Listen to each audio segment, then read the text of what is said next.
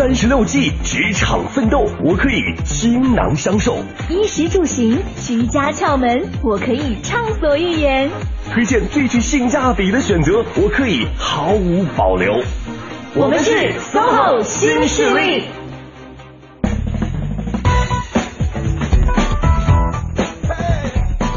北京时间十点零四分的时候，欢迎各位持续锁定中央人民广播电台 u Radio 都市之声 FM 一零一点八。大家好，我是晶晶，我是清源，我们是三好新势力。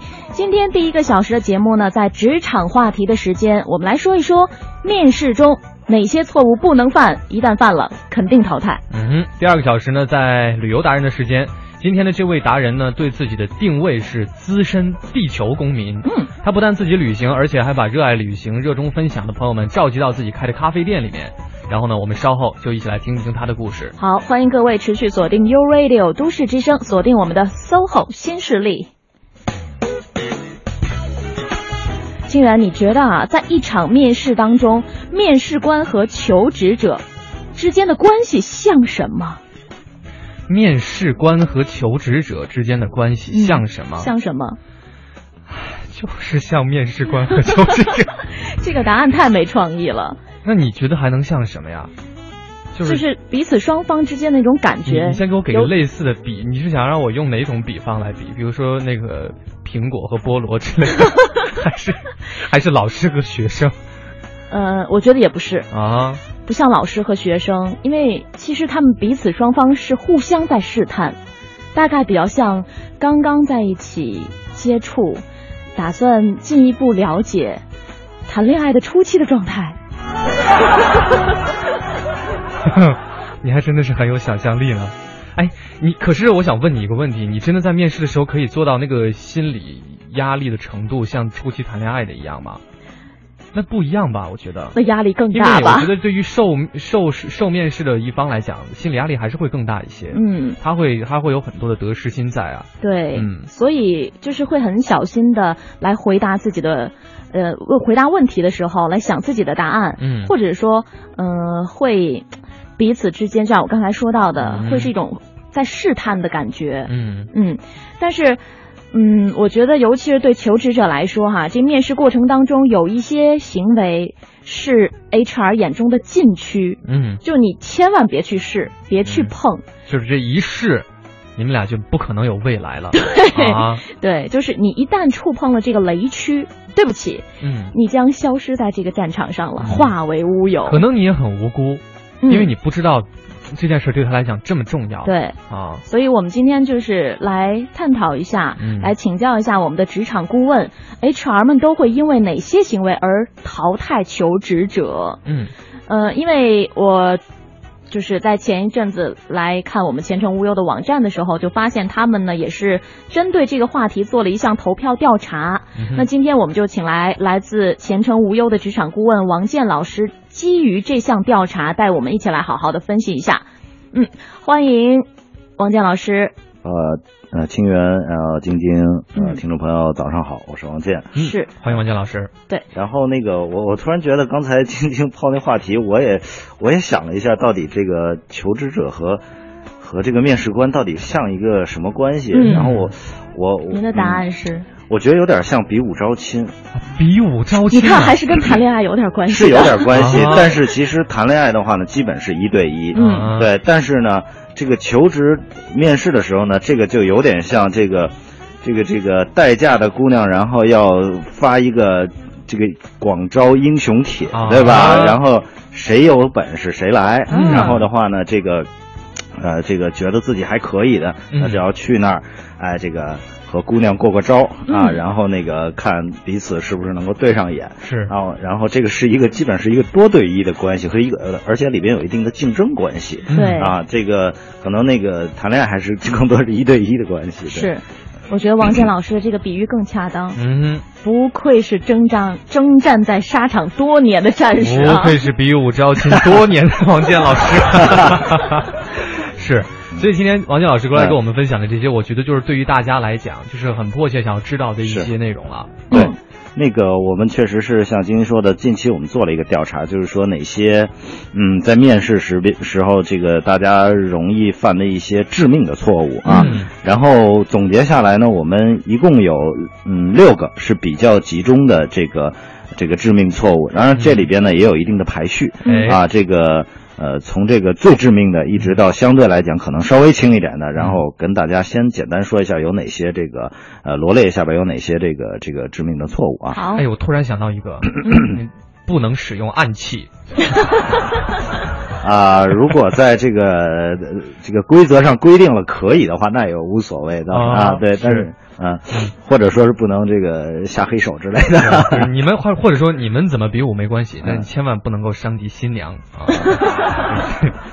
好，请王健老师来给我们分享一下。好好嗯啊，第一个的话呢，就是呃，这个投票结果大概有百分之六十五点八五的人都认为面试时向 HR 提供虚假简历。嗯。这个是最容易被淘汰的，嗯。啊，也就是说，其实这涉及到一个这个诚实度的问题啊。嗯。呃，我先跟大家把这些都罗列出来吧。然后，呃，排在第二的呢是大概有百分之五十一点二二的这个呃人呢认为这个面试时你携带了亲友一起来跟你参与面试。嗯，啊，比如带朋友、带这个爸带爸爸妈妈啊，然后这个三姑六姨等等吧啊，还感觉还是像相亲。有可能啊，终身大事。嗯。嗯。嗯。然后第三呢，就是大概排呃排在第三呢，就是有将近百分之三十九、三十八吧，三十七点八的人，啊、这个说应聘者呢对这个所应聘的公司不够了解，嗯啊，这是一个比较大的一个这个错误。嗯，还有呢，就是在谈薪水的时候啊，我们上期也说了谈薪谈薪的问题，然后我记得当时你们也问过我一个这个这个印象中的深刻的，那确实这个就是谈薪的时候狮子大开口，嗯。啊，这个这个确实，呃，在这里边也是被排到了这个第四位，那足见他其实也是挺重要的。也就是说，为什么在我面试的那么多人里边，然后你们那天让我说一个例子，我就想起这个人，然后嗯我觉得这个还是挺有代表性的啊。嗯还有一个呢，就是，啊、向同一家公司的多个职位发出了简历，嗯哦，啊这个也是比较忌讳的。这个其实还是挺忌讳的。嗯那么具体是什么原因，或者是为什么，我觉得我们一会儿再可以分析这个事情。好是啊，还有一个呢，就是在回答问题的时候，啊，这个惜字如金啊，这个呃，就是表达的欲望不够强烈嗯啊，比面试官的话还少对，嗯，哎，这这一点我觉得我跟晶晶会有有感受。啊。就比如说来上节目的嘉宾也是惜字如金的话，我们真的是快要疯了。会有吗？有时候会有的。那我觉得可能是你们前期的工作沟通工作没不，就是就是有的时候他他的那个表达习惯，嗯，他或者有的人，比如说文字的时候，你会觉得他很能写，嗯但是是真的拿语言去讲的时候，他就不是很擅长了，或者说一到这个环境下，也许他就之类的。对对对，我也我也是这样的。清源的那个比喻其实很很对，就是他可能案头工作嗯做的很充分，你会看看到他带了一摞材料资料进来，是。嗯。然后而且都是那种圈圈点点，嗯。明显就是自己看过、了研究过，嗯。对，做了功课，然后标记出来的那种，并不是说我什么都没准备的，嗯。有备而来，可是嗯真的话很少。嗯。嗯，您您真的不算，我是慢慢练出来的，而且也是主持人给了我信心啊。啊，哎，谢谢王健老师，谢谢王健老师对我们就互相恭维一下。我们在您这儿也是学到了特别多在职场上对自己发展有帮助的内容。行了，我们就不说我们之间的。收。我们刚刚请王健老师来给我们分析了一下，大致是这几条哈。对然后刚刚也讲了一下不同的这个百分比。嗯嗯，这六条呢，就是属于在面试当中，如果你犯了这六种错误，很有可能就被淘汰掉了。对的，然后这个其实这这这几条呢，这个有一些普遍性的原因啊，比如说，嗯哼这个是呃不够自信嗯啊，或者说是这个确实能力有所欠缺，嗯，还有一个呢就是呃独立自主的能力不够强，嗯。啊，包括这个就是呃怎么说呢，这个不自信所造成的这个类似于这个语言表达能力的这个这个缺失，或者说是这个有点怯场。嗯啊，这都都是有可能。当然，这最这里边可能最严重的就是我们刚才说的第一条，嗯，就是所谓的提供了虚假的简历。嗯，对，因为感觉其他有一些原因呢，可能是属于这个外界因素造成的。是是啊，比如说像我们刚刚讲到这个惜字如金，嗯也许不是你真的不想说，是你嗯紧张啊、是不适应、等等造成的。对但是这个简历造假完全是主观上的，嗯，你就是抱着一个不诚信的态度来的。对。嗯我我觉得简历造假里面也也有一些情况，可能还是要区分开来。一个是说，呃，这个有没有的说有，嗯嗯还有一个呢小的说大。嗯啊，这个对，这是夸大。然后的话呢，当然还有一种呢，我们讲叫我我原来也跟大家提过，就是关于如何去调整你的简历。我讲调整肯定不是作假，也不是夸夸大。嗯那么这三者呢，我我大家都应该是这个比较清楚的。比如说你本身你就是专科毕业，你就说你是本科毕业，这就是明显的是嗯无中生有。嗯啊，这个是就是比较恶劣的、嗯啊。还有呢，就是说你明明是，比如说这个四级，但你要非要说你是过了英语六级，嗯啊，或者说你没做过这个事情，你说你做过这个事情，啊，这个都是属于这个夸大的，呃，或者是造假的。还有呢，就是关于呢，就是说大家有些人呢在应聘的时候呢。呃，根据你所应聘的这个职位和公司不同，其实有些职位它对于你的这个人个人的一些能力，可能要求有一些侧重。所以的话呢，有些人应该是在针对这些能力要求的这个方面呢，着重的可以去详细的去说一下，或者说是这个多着一些笔墨，然后来这个详细说明自己在这方的能这方面的能力。嗯那么与其无关的呢，可以这个减少，甚至于说不写。嗯那我觉得呢，这是一种调整啊，而并不是说我们讲的说这个无中生有，或者说是这个随意夸大。是，就是应该你可以，呃，扬长避短，嗯。可以避重就轻，但是这个不能完全的把没有给写出来，对，没有变有，其实嗯大家也知道，这种事情那个很容易被识破证明你的这个之前的这些做法的。啊，嗯。无论是你从这个学历。啊，还是说你的一些，比如说专业水平，甚至于说你你的一些工作经验，做和没做过肯定是不一样的。嗯啊，那那你在一开始，那么我觉得你就你就，假如说你蒙混过关的话，之后在这个工作当中肯定会显现出来的。嗯当然还有一些，比如说有一些比较轻级、轻的这种这种这种错误，但我觉得倒是可以原谅的。那就是说，比如一有人工作了一上一份工作，工作了一年零十个月，他写成了两年啊，嗯我觉得这个可能一般 HR 还是能够理解，或者是嗯两个月的时间嘛，其实不是特别的夸张。但是我们刚才讲的，比如学历的那些工作经验方面，嗯还是尽量不要造假。不要抱有那种侥幸心理哈。对，嗯，好，我们稍微休息一下，来关注一下目前的交通情况，稍后继续回来。穿梭在都市之中，听京城快意之事。广汽本田携手都市之声，与您分享交通服务站，为生活加点油。一零一八交通服务站。欢迎各位锁定中央人民广播电台 u Radio 都市之声 FM 一零一点八，来关注这一时段的交通服务站。西三环丰益桥南向北方向的中间车道有故障车，请后车司机注意避让。西二环蔡湖营桥到官园桥的南向北方向，官园桥到复兴门桥的北向南方向车流集中。东南二环永定门桥到建国门桥的外环方向，东南三环刘家窑桥到长虹桥的外环方向排队严重。东四环小武基桥到朝阳公园桥的南向北方向持续车多，请各位耐心驾驶。另外，长安街的东西双方向、建外大街的东向西方向也是有排队的情况。以上就是这一时段的交通服务站。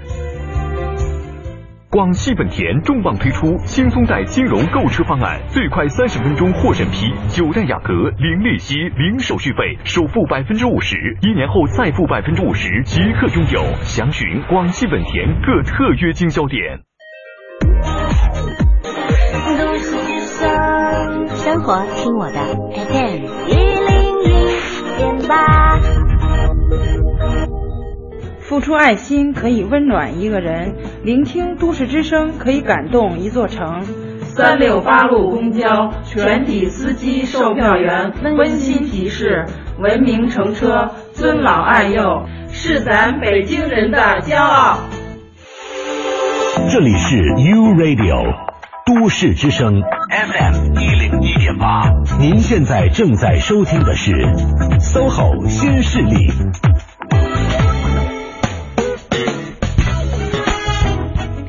北京时间的十点十九分，欢迎各位继续回到中央人民广播电台 u Radio 都市之声 FM 一零一点八，我是清源。大家好，我是晶晶，我们是骚好新势力。在今天节目当中呢，跟各位来分享了一个非常有意思的话题，就是说呢，在比武招亲的时候，你需要注意什么？好，我们再次请出今天做客直播间的嘉宾，来自前程无忧的职场顾问王健老师，欢迎王健老师。大家好。嗯，你说如果要是面试真的像比武招亲一样，王健老师的角色是什么？王。裁判，就那个新娘的家长是不是？我我觉得 未必，我觉得我可能是那个新娘他们家的管家。就根本就是得先过您这关，要不然不让进门根本就不让进这院儿。对，都在我这登记的。这样一想，这个比武招亲其实也是一个挺复杂的事儿。当然了，方方面面还要制定很多种规则之类的。嗯嗯，我们今天要跟各位来分享的呢是关于面试的时候。哪些东西？哪些错误？是是雷区，对啊，是不能犯的，不能碰的。是，嗯嗯，就一旦触碰了这个雷区，你可能真的就没有机会再来到这个单位工作了。嗯，这是致命的一些错误哈。是，刚才呢，王健老师也是给我们分享了一下哈，也是做了一个调查，六类行为对是比较容易触犯这个，怎么讲就比较容易让你没有机会的。是，嗯，然后刚刚我们讲了一下第一项非常重要的，嗯，你的简历不要造假。对啊。而且这个基本上淘汰级别，如果我们按照五四三二一颗星来划分的话，最高级别的是吧？这绝对是红线。嗯啊，这个另外一个，其实这个不不光是一个你造假简单的这么一个问题，就是直接其实做就是做事先做人，对吧？就是说很多的时候是你的诚信，包括你的道德的这个问题。我想这个，我想任何一个。呃，用人单位其实都不敢用这样的人了啊！不光先把你的这个能力水平都放一边，你这个不够诚实，这个道德水平比较低下，那么我想，呃，这个任何的单位都不敢用。嗯，哎，我就想问这个问题，就是是不是不同的单位，比如说是同行业的啊？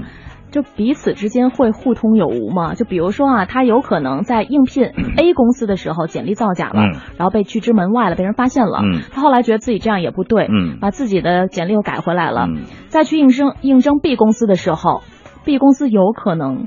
已经知道他曾经犯过这样的错误呃，这种情况，嗯，怎么说呢？我我不敢说，因为简历造假，然后来来来来对一个求职者，然后互相通气。但是，比如说同样一个求职者，呃，这个公司拒绝了，那很可能他的这个同行的其他的公司在收到这个人的简历的时候呢，也有可能这个拒绝的理由会传到。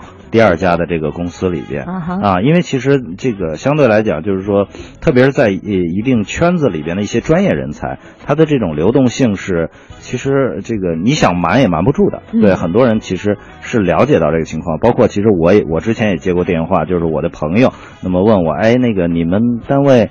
哎，之前谁谁谁啊？他现在到我这边来了，然后那个你帮我提供一下他的一些情况啊，怎么怎么样？然后包括说这个，说这个人说原来在你那儿面试过啊，然后那个你怎么要啊？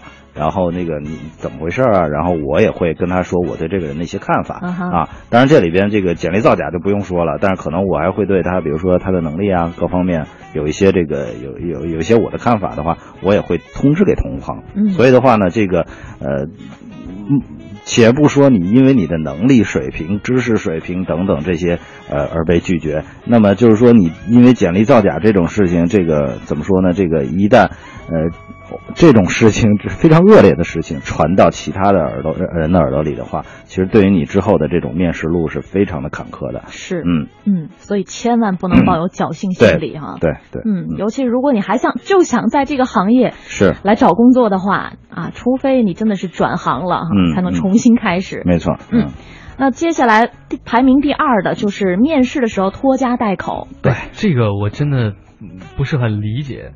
我觉得这个是不是更多的发生在新人，就是比如初次入职的这种。哎，大学刚毕业，我心里没底，需要家人来给我一些安慰啊、鼓励啊之类的。王老师，这种情况多吗？呃，有，为什么呢？就是说，因为其实现在有一些求职陷阱也比较多，然后有一些单位其实确实是不太正规，然后有一些骗子公司啊等等，然后再加上一些这个大学生。他真的是因为就业形势比较严峻，他好不容易得到了一个面试机会，得到了一个这个入职机会的话呢，他基本上这个单位说什么他就什么都。什么都认了，嗯然后这样的话呢，很容易上当受骗。那么作为家长来讲，有时候确实不放心，所以呢会这个给他一些建议或者是这个参考。嗯但是如果是面试的时候带着家长去，这个就比较夸张了。嗯啊，这个其实，呃，我我们这边也有个网友，然后写了他他看到的一个例子，我我觉得就是就是比较夸张的。他说前几天啊，我约了一个女孩来面试，嗯啊，看她这个模样呢，一脸的这个娃娃气，身后还跟着一个就是呃 中年妇女吧，就是我们讲大妈啊，然后呢在。呃，我让她在外边的这个休息室等一会儿，那就是让那个那位中年女士啊，让她等一等。然后谁知道这个人说，哎呀，我是他妈，然后那个不就是不放心，陪她过来看看，你们聊你们的，我就在旁边不说话啊，不会影响你们的。然后这样的话就会让让面试官很崩溃啊，就是说其实这个还是，呃，挺夸张的一个事情，因为。对，整场面试都是在这个妈妈的监督下完成的。对的，因为其实正规的面试，或者说作为一个能可以进入职场的人，相对来讲，他应该是比较成熟，嗯思想比较独立，而且能够独当一面，能够有承担、有担当的人了。那你所有的事情还要带着父母，甚至带着朋友来一起，甚至然后进入面试间，或者是这个参与整个的面试过程，这是一个非常不职业的表现啊，也是一个不成熟的表现。嗯啊，但是其实在我身边呢，也有过一个例子，就是也确实是我部门的一个同事。嗯当时呢是这样，就是，呃，他的父母也过来了，但是他父母确实没有进公司啊。然后那个我后来了解了一下情况，那我我觉得这是有情可原的，就是我之前招了一个呃这个刚刚毕业一年的这个这个这个小孩吧，嗯然后呢，他入职的时候呢，正好是在春节之后，在二月底。那呃，我们在二月底三月初呢，我这个部门正好有一个我们市场部的一个年会。嗯这个年会呢，当时是比如说是我们是要去到这个呃比较远的地方，南方，然后包括还要去就是出一出一次境，然后呢去大家去连开会带玩儿吧。然后呢，但是呢，其中有一小部分的费用是需要自己承担的。嗯那当时呢，我就会问这个男孩子，我说呢，其实呢，我说入职时间呢，你有两个选择啊，你或者呢，就是说，呃，你等我们开完年会回来，然后你来入职，嗯要不然你入职了我们都不在，这个工作也没法展开。还有一个选择呢，就是说呢，你你在我们出去开会之前入职，然后跟我们一起参与年会。但是呢，可能我们这里边是每个人要，呃，象征性的交一小部分钱的。我说这个由你自己来 来判断。然后呢，我说我我说其实我的建议，我是希望正好能够通过开会的时间，嗯那么来和大家家啊更加融洽。作为一个新人啊，然后的话，呃，他就回去把这个事情说了，啊。那他妈妈就很警惕，因为交钱？对。你这还没拿工资呢就交钱是怎么回事儿？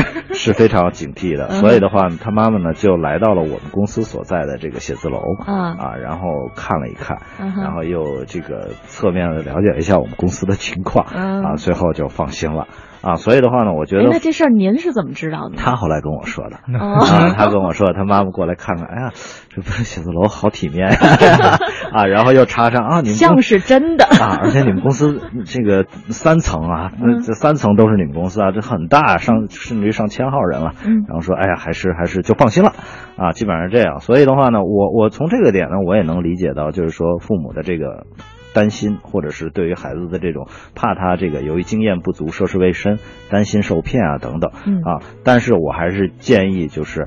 呃，这个父母或者是亲朋好友，如果你要这个不放心的话呢，你可以在之前去对这个公司从从众渠道去做一些了解。嗯啊，如果说你想看看这个公司的长什么样子，哎，这个在哪里办公，你也可以跟着一起去，但是不要进入公司啊。嗯然后面试者呢，我也建议你，比如说真是爸妈非要陪你来，那你也跟他讲一下，哎，呃，你你你要不在周围转一转啊？等我面试完了以后出来，咱们再谈。嗯啊，我觉得这样呃还是更好的啊。当然最好还是嗯这个父母不要参与这个事情啊，这是最好。这个让孩子也独立完成一些事情啊，对总要有离开家、离开翅膀的庇护的那一天、因为你是，干嘛去了，对吧？你你是去应聘，你是要去工作，嗯对吧？你去作为一个这个职场人，那么来进行打拼了，开始。所以我觉得这种这呃这个成熟度还是要有的。是你想想想象一下，在比武招亲的那个环境当中，嗯前来比武的这些人，基本上也没有带着父母一起来的吧？就算你带着父母来，像王健这样的管家，应该也不会让父母进吧？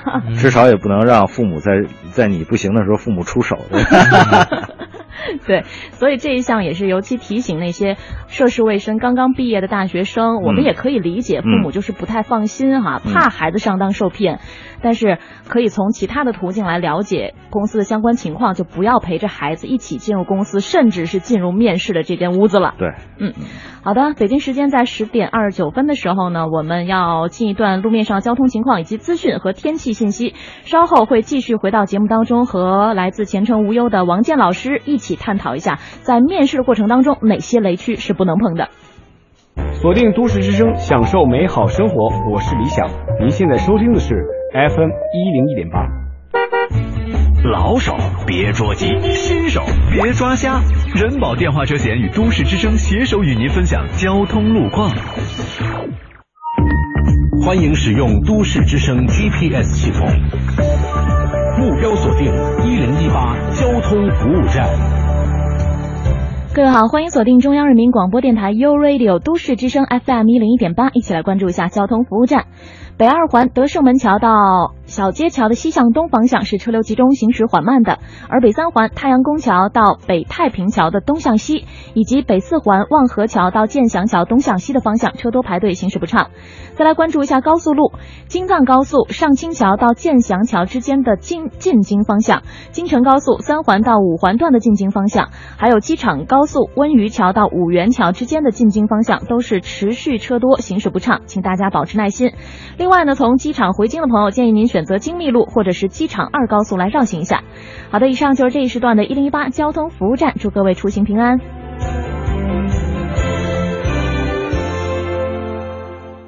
树上看车，带我出去玩。这么热的天儿，还老下雨。可前几天你买了人保电话车险了呀？人保电话车险万家网点，全国免费道路救援，您放一万个心吧。四零零一二三四五六七。锁定一零一八都市优先听，掌握时事动态。亚之杰奔驰北京中心提醒您：一零一八都市优先听马上开始。你想听的都市资讯，你想听的都市资讯，你爱听的都市资讯，就在一零一八都市优先听。都市优先听。大城小事早知道，都市资讯优先报。这里是一零一八都市优先听，来关注文化和教育方面的消息。今年，我国中央财政已经拨付扶持特殊教育的补助经费四点一亿元人民币，这比去年的投入增加了六倍。这笔经费将主要用在建设特殊教育资源教室、改善特殊教育学校的办学条件等方面。财政部教科文司日前透露，中央财政四年来共累计安排农村义务教育学生营养改善计划的专项资金是四百六十二点三亿元。根据北京市教育考试院公布的最新消息，今年北京高考招生工作已经顺利结束，实际录取五万零五万四千零八十三人，其中统招录取率超过了百分之八十三。参加香港亚洲青年管弦乐团排练营的一百一十名海内外优秀青年音乐家，昨天走进北京，进行世界名曲的现场演奏。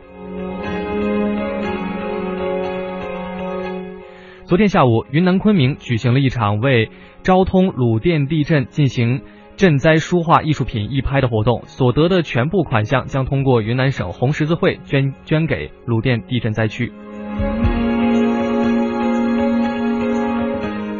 资讯丰富生活，以上是由贺英编辑、清源播报的《一零一八都市先听》，稍后的时间来关注一下最新的天气情况。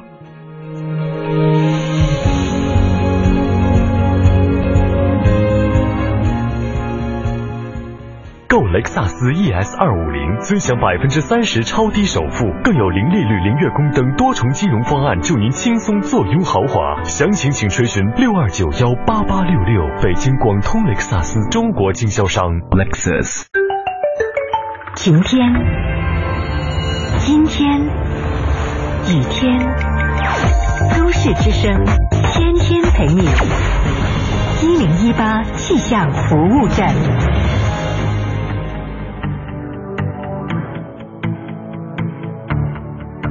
各位好，欢迎来到一零一八气象服务站，我是中国气象局的天气点评师吴迪。昨天夜里的雨水淅淅沥沥，一直到今天早上还没有彻底结束。那目前来看，今天白天北京会是阴有阵雨转多云的天气，最高气温就只有二十六度，感觉比昨天要明显凉不少。请大家要注意适当的添衣保暖。我知道很多朋友都有晨练的习惯，但是每当碰到今天这样的阴雨天气呢，有的人会因此放弃健身计划。其实，在不方便进行户外运动的时候，我们可以选择室内健身。像家里的地砖一般都是六十厘米见方，可以在这里呢大做文章，做一些踏格运动，比如单脚跳、一格一格朝前跳，或者是做田字形跳等等，都可以起到健身的目的。我们再关注一下其他国际大都市的天气情况。今天白天，首尔会下起小雨，二十度到二十七度；新加坡有中雨，吉隆坡小雨，最高气温有二十八九度。其他像是曼谷，尽管今天白天呢也会落下丝丝的小雨，不过最高气温仍然会达到三十五度。那北京今天白天会是阴有阵雨转多云的天气，最高气温二十六度。好，以上是由吴迪在中国气象局为您发回的最新气象信息。我们下一时段的一零一八气象服务站再见喽。实现梦想，歌声传情。中央人民广播电台倾情奉献《中国梦》主题新创作歌曲展播，祝福祖国，天耀中华。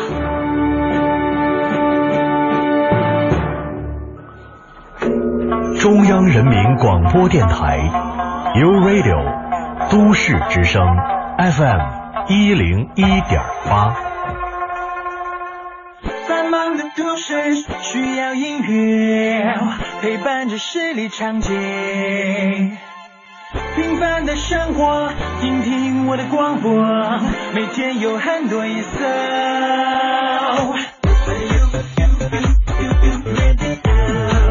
每天有很多颜色。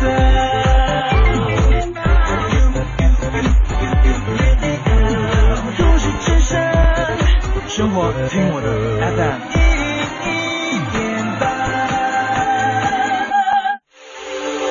这里是 U Radio 都市之声 FM 八，您现在正在收听的是 SOHO 新势力。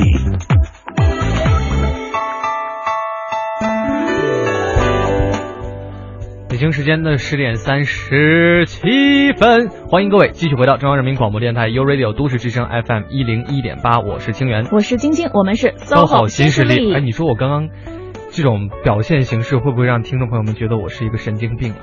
今天还好，今天等的时间不是太长，两秒而已。对对，有的时候就是不懂你为什么在那儿一直要拉那个长腔，感觉就是要唱起来了。我就是想给各位进行一个非常精准的报时啊，对，精确到秒。今天在第一个小时，那你下次可以把秒也报出来，就不用等了。好的，我但是我怕报秒的时候那一秒就已经过去了。我们再花更多的时间讨论这件事情，就会有更多秒都过去了，无缘无故的过去了。是我们继续回回到这个比武招亲的现场当中来，再次欢迎今天做客直播间的嘉宾，前程无忧的职场顾问王健老师。嗯啊，听众朋友大家好，主持人好。嗯，我们刚刚说到了，就是今天讲的这些内容是在面试当中，很容易就是触犯那个面试官雷区的一些一些些问题啊。对，第一点呢，最重要的就是你千万不要伪造你的简历。嗯，你是什么样的成绩，什么样的水平就是什么，不要去不要去这个捏造啊，或者是过分夸大。没错嗯，然后刚刚讲的是这个，就是面试的时候呢，有些朋友要拖家带口去，嗯可能爸爸妈妈之类的。我就突然想啊，其实有的时候可能未必是他想带爸妈去，爸妈是爸妈非想跟他去。对是，但是你又没有办法。就现在这还是有很多父母啊，嗯有非常强的这种掌控欲。当然，我不是说这个掌控欲是有，就是是负是面的啊。爱自己的孩子就是因爱而生的掌控欲。嗯，所以这个时候呢，各位今天听了节目之后，如果再遇到这样的问题，你就可以告诉他，这样真的会影响我的那个成功率对，啊。嗯，可能带着爸妈去应面试了三四家公司之后，都没有得到什么好的反馈，嗯，跟爸妈来说一下。真的不是我不好，是你们老跟着我不好。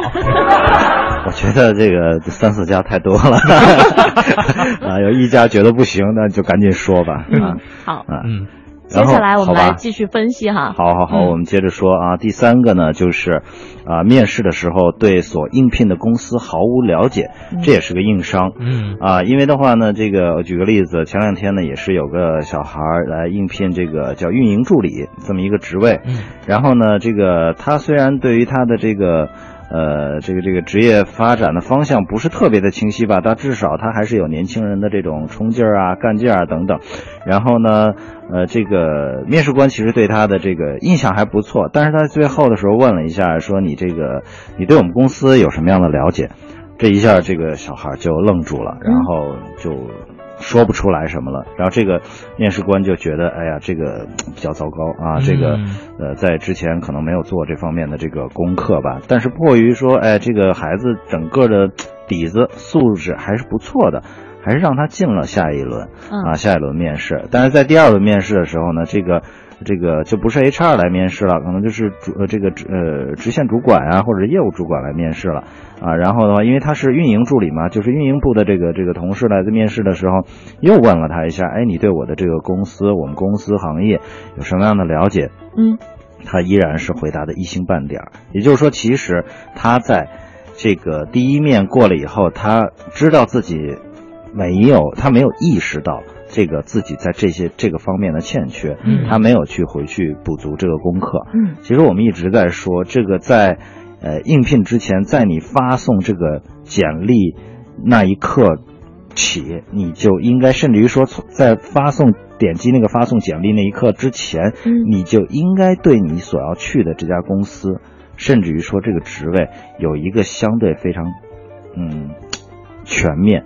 然后比较深入的一个了解啊，这其实是一种负责任的态度，无论是对这个公司还是对你自己啊。其实我们其实挺挺不建议大家，就是说连连这个公司干嘛的你都不知道啊，一看就就就乱投了。反正现在说实话，这个投简历也没什么成本，也不像原来似的，我还得打印啊，还得邮寄啊，或者怎么样。现在就是在网上直接就随便点嘛，没什么成本。所以的话，这个呃。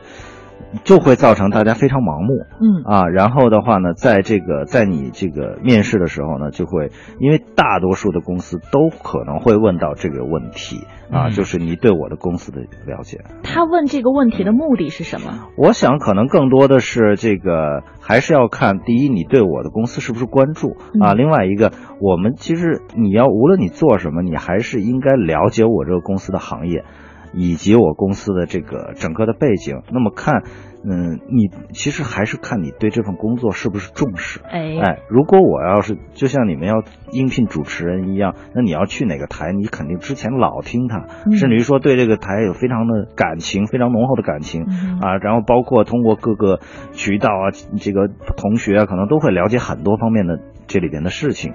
那我想应应聘一家公司也一样的，你应该是穷尽你的所能去了解这个公司的所有的情况，嗯甚至于说其实还是这个面试官或者说是企业要你是。最终让你为这家公司创造价值的啊，那么你在面试的时候，如果你能够说出这家公司现在的一个情况，还有一个就是你所从事的这份工作之后能够能够给这家公司带来什么，创造什么样的价值。如果把这个事情说得非常清楚的话，是非常加分的嗯啊。如果你说不清楚，就是一个减分的过程。嗯所以我觉得这个事情，这是一个必做的功课，嗯必须要做的功课。所以我建议所有人在应聘这个公司之前，一定要对所有的事情进行了解。那么从了解的渠道来讲，现在已经非常简单了。嗯比如说，有些公司有自己的官网，嗯啊，直接到它的网站上去看公司的介绍啊、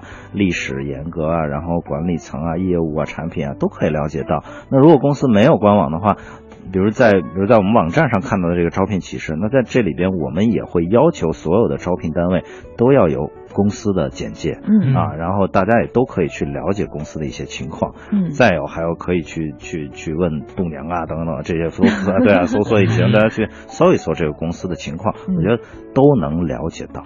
对，嗯。这是一个呃对公司也是对自己负责任的一种做法啊。是的，我刚才就在想，比如说我们去面试的话，嗯。就像我们这个行业，比如说你去面试中央人民广播电台，很容易被问到的一个问题。最喜欢的主持人是？对你最喜欢的节目是什么？你最喜欢现在在职的主持人是谁？是，这是基本上一定会问到的一个问题。你如果答不出来，你想是什么结果？对，对吗？再见。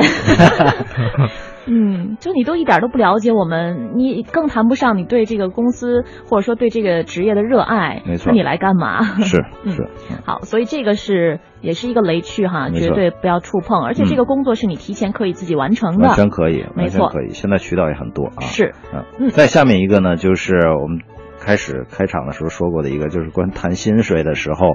狮子大开口，哎，啊，这一下子就可能会把 HR 或者面试官给吓跑了。嗯，啊，这个。嗯，再说一下我之前那个例子，一个实习生啊，我还是说这个事情，我想起来就就挺生气的。他应聘 大概在生气了好多年了，是啊，六七年前啊，他一个实习生，而且不是一个特别特别牛的专业的那学校的学生，还在职在在读，然后过来告我月薪要要三千以上。嗯，哎呀，我真的觉得我挺无语的啊！当时我觉得别的我都不冲了，这钱我给不起算了。啊，因为其实你。还没有牛到那个地步。我们讲了，如果你真是，呃，这个就是属于这种值得去三顾茅庐的人，其实钱不是问题，对吧？但是对于大部分人来讲的话呢，这个你应该还是对自己有一个比较理性的判断。是啊，这个现在依然也有很多的途径去可以查到这个相关的行业公司，甚至于说到职位的这个。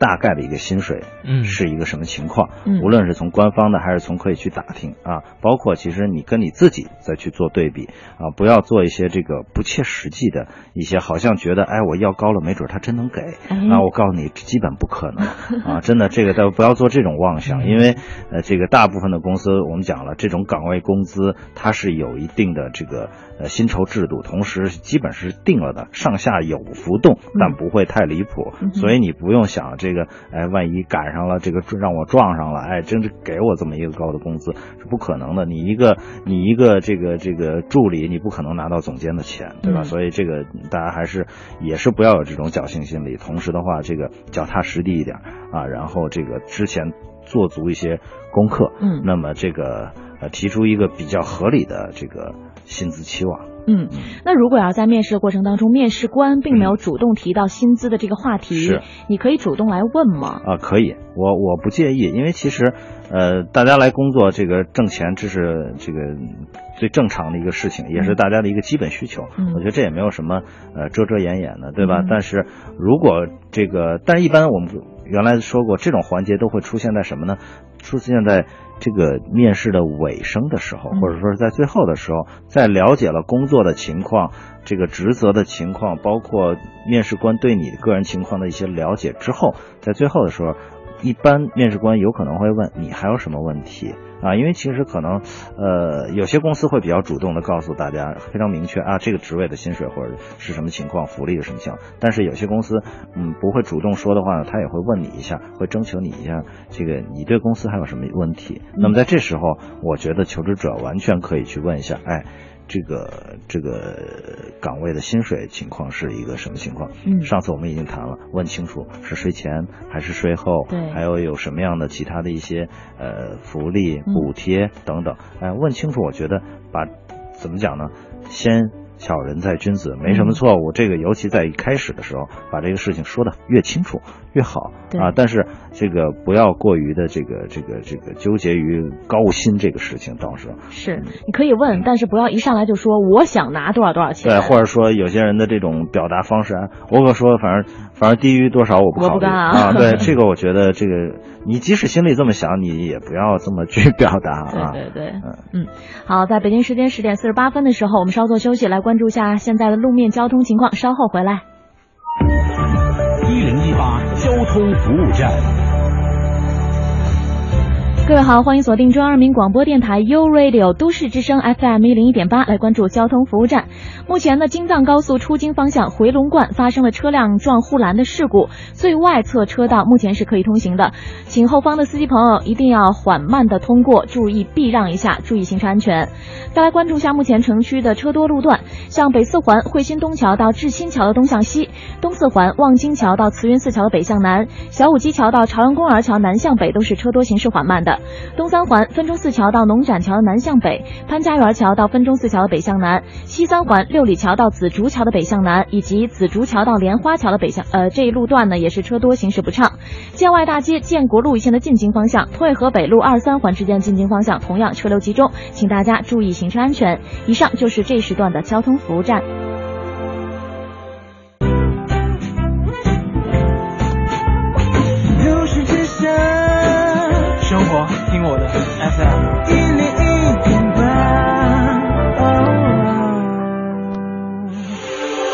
这里是 U Radio 都市之声 FM 一零一点八，您现在正在收听的是 SOHO 新势力。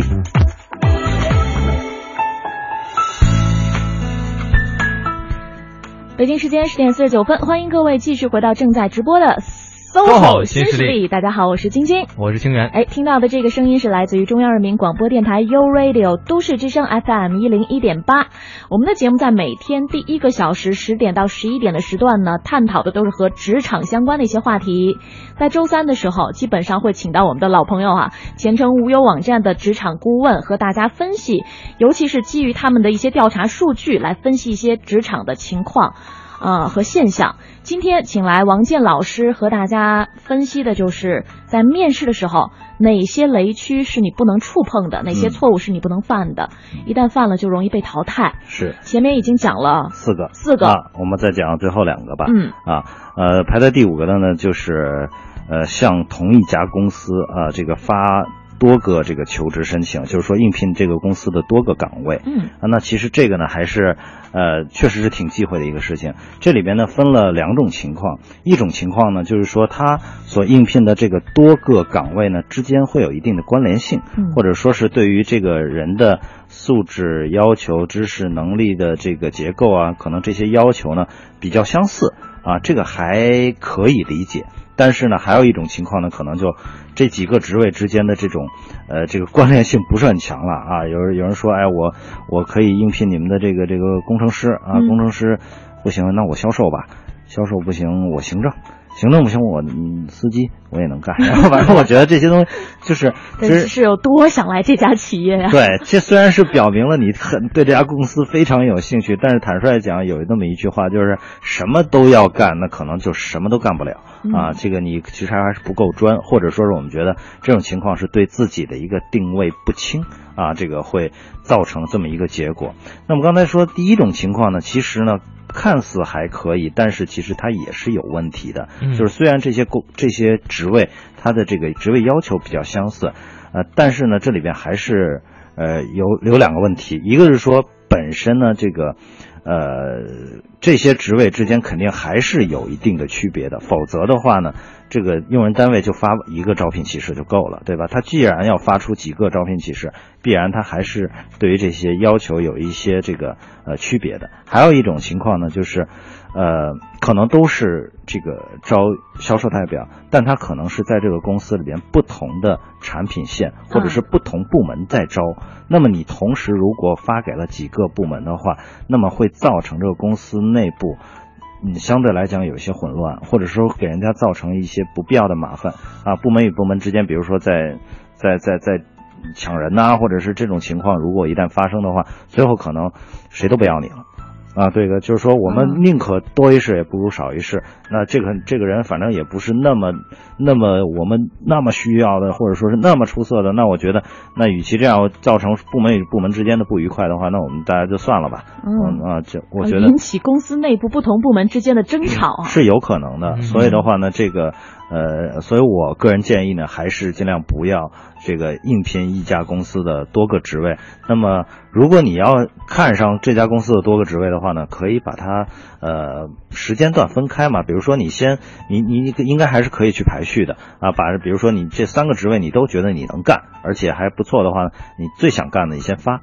啊，发完了以后的话呢，如果没有面试机会，你再发第二个。嗯啊，等一段时间给他分开，不要说这个几个人同时收到了你的这个同不同的这种呃求职申请，这个就让人觉得有点不知所措了。是，啊，嗯，呃，最后一点时间，我们还是简要的来。最后一个梳理一下，对啊，最最后一个个就是惜惜字如金，对，就像晶晶一开始说的，这个你有些这个面试者呢，虽然这个胸怀锦绣啊，但是他确实是惜字如金，嗯，他不善于表达啊。当然了，我想可能呃，作为这个。也许作为有一些，比如类似于做技术的，嗯或者是做这个设计的、做开发的，他可能拿作品说话哎啊，拿这个产品说话啊。但是呢，这个呃，即使是这样，其实我现在发现啊，我接触的，其实我平时接触很多做开发的、做研发的同事，嗯他们的表达能力。非常的强，而且他的由于他日常的这个工作的特性，他的逻辑思维非常的缜密。他在因为这所有的产品都要去跟各个部门去做沟通和这个联络，那么他要把这个事情讲得非常清楚，这是需要非常强的语言表达能力。嗯所以我觉得你不应该拿你是做技术的作为你不表达不好的一个借口，嗯你应该锻炼这方面的能力。嗯那么除除了这些工种之外，那么其他你比如做市场啊，甚至于说做做 HR 做行政啊，这个跟很多支持部门你更要求有一定的表达能力。同时，面试这个机会是非常宝贵的，那么你一定要抓住这个有限的时间，尽量的去表。